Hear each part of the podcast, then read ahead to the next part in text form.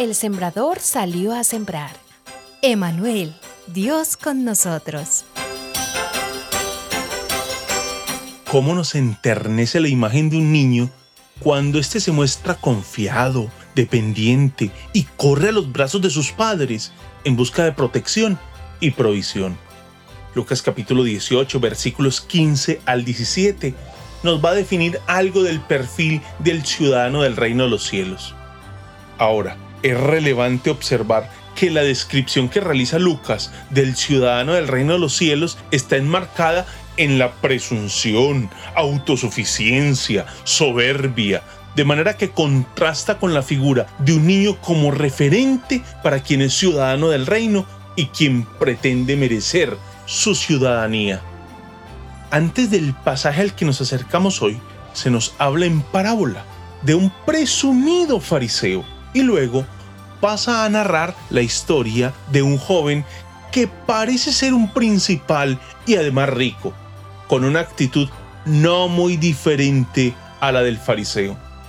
Toda esta sección en el Evangelio está dirigida a un auditorio muy particular. Algunos que, confiando en sí mismos, se creían justos y que despreciaban a los demás, Jesús les contó esta parábola. Versículo 9 el planteamiento del Señor Jesús resulta así en todo un desafío. También le llevaban unos niños pequeños a Jesús para que los tocara. Al ver esto, los discípulos reprendían a quienes los llevaban.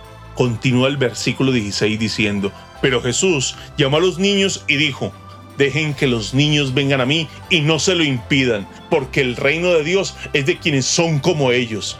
Les aseguro que el que no reciba el reino de Dios como un niño, de ninguna manera entrará en él.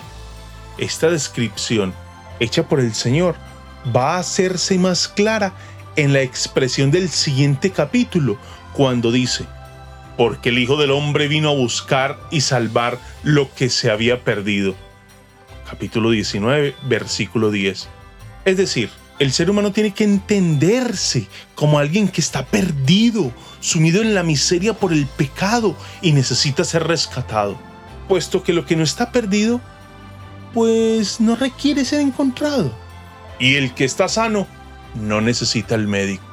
En palabras de Jesús, es imposible que alguien pueda salvarse a sí mismo. Solo por un milagro puede ocurrir esto y ese milagro es lo que hemos venido contemplando durante todo este tiempo de Navidad. Emanuel, Dios con nosotros. El Evangelio busca definir la seguridad de nuestra relación con Dios de ser escuchados en nuestras oraciones. Seguridad que no radica en nosotros mismos, como en el caso del presumido fariseo y del joven rico. La actitud debe ser la de alguien que desea fomentar una relación con Dios Dejen que los niños vengan a mí y no se lo impidan, porque el reino de Dios es de quienes son como ellos. Los niños nos recuerdan lo que fuimos antes de llegar a ser lo que ahora somos, prepotentes y demasiado confiados en nosotros mismos. Los niños son dependientes y no les cuesta demostrarlo. Esos niños son los miembros típicos del reino de Dios. Ellos son los que definen el modelo a seguir para ingresar al reino. Esa dependencia, confianza y fe absoluta es en aquel niño que siendo Dios decidió hacerse como uno de nosotros. Y en esa identificación logró el milagro de la salvación del ser humano. Nuestro llamado es a confiar en aquel niño que nos nació en Belén, el Emanuel, Dios con nosotros. Dichoso es el que oye y retiene la semilla. La semilla La Semilla del Día es una producción de Iglesia Presbiteriana Cumberland.